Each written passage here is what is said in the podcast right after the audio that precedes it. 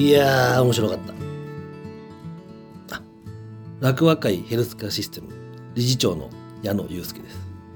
えー、この番組は KBS 京都ラジオで毎週日曜日朝7時から30分放送されている楽和会ヘルスケアシステムプレゼンツ心楽和ラジオの放送後期でございます。まあ、放送後期理事長の独り言ということで今回第4回です。第4回本編はですね、え前半は、え楽和会ヘルスケアシステムの、え総務部門から、えヘルスケア学会のですね宣伝をしていただきました。そして後半はですねヘルスケア学会の様子をインタビュー形式を交えて、えー、殺隊の宮本先生そして実は私もですね初めてインタビューを受けましてちょっとコメントを出しました。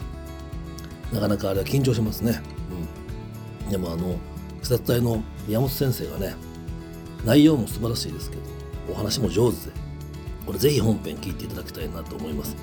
またあのヘルスケア学会の様子はですね当会の YouTube チャンネル等でも後日アップを予定しております。もし興味がある方はこちらも検索していただきたいと思います。ということでですね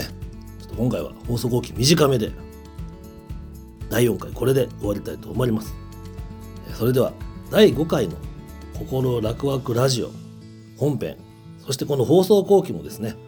お楽しみください。それではさようなら。